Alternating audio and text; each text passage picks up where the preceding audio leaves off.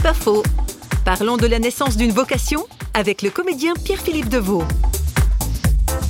Mon premier souvenir, c'est quand j'étais en classe de CM2, mon instituteur nous avait demandé d'apprendre une scène de théâtre. Et moi qui n'apprenais pas mes leçons, moi qui n'étais pas très scolaire, eh bien, du jour au lendemain, j'avais appris cette scène en entier qui était euh, assez importante en fait.